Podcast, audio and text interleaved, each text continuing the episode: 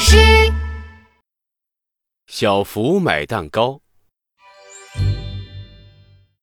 这天，企鹅爸爸让小福帮他买东西。小福，小福，快过来一下，爸爸有一个神秘的任务要交给你。哇，是什么神秘的任务啊？你帮我到熊老板的蛋糕屋里买一个草莓蛋糕吧。爷爷马上就要生日了，我们要为他准备一个蛋糕。你要记住了，这个蛋糕要有脸盆那么大，上面要有十二颗草莓，草莓中间要有一块牛奶巧克力，记住了吗？我记住了，就是脸盆那么大，十二颗草莓和一块牛奶巧克力的蛋糕，我记得牢牢的了，包在我身上。说着，小夫拿着钱。就朝着熊老板的店出发了。他跳着舞，哼着曲儿，和小鸟打招呼，和小花点点头。没一会儿，小福就到了熊老板的店。熊老板，熊老板，我要一个呃，一个什么来着？小福早就把爸爸的话忘得差不多了。他现在只记得爸爸让他买蛋糕来着。熊老板从厨房走出来，原来是小福啊！你说要什么？小福挠了挠头，我要一个蛋糕。多大的蛋糕啊？多大呢？嗯，多大呢？大概可能。也许是我脑袋这么大的蛋糕吧。那上面要加草莓吗？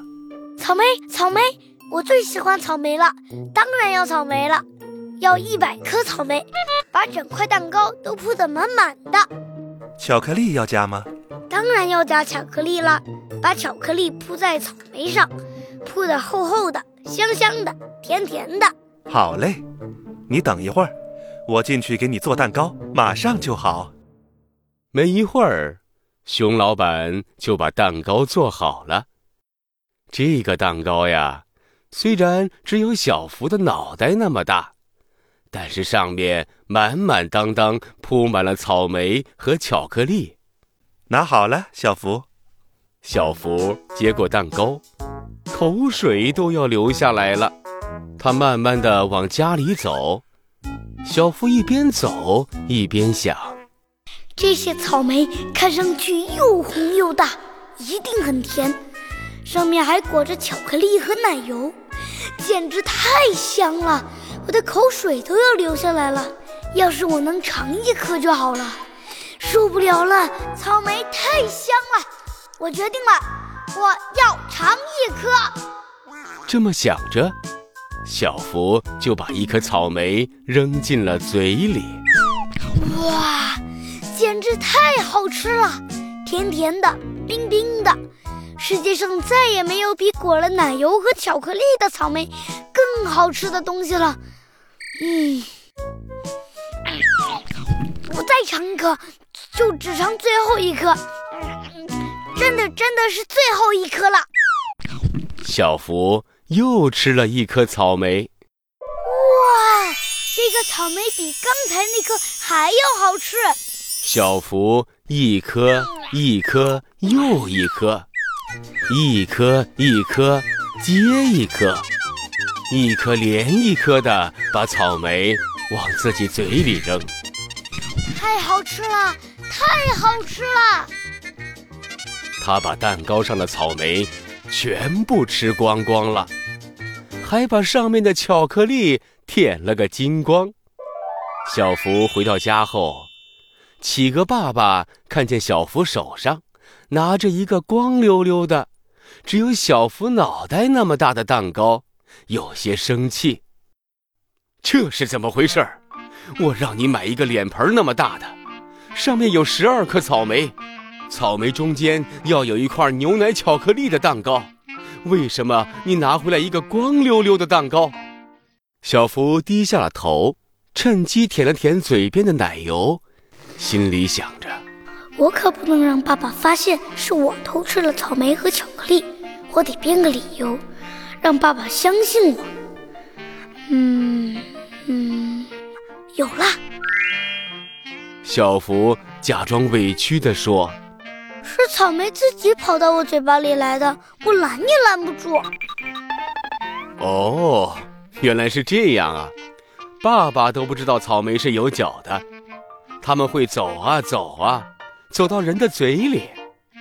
这样太好了，爸爸以后就不买草莓了。想吃的时候就让草莓跑到我的嘴巴里。谢谢小福告诉我这个秘密。一听这话，小福的心里可慌了。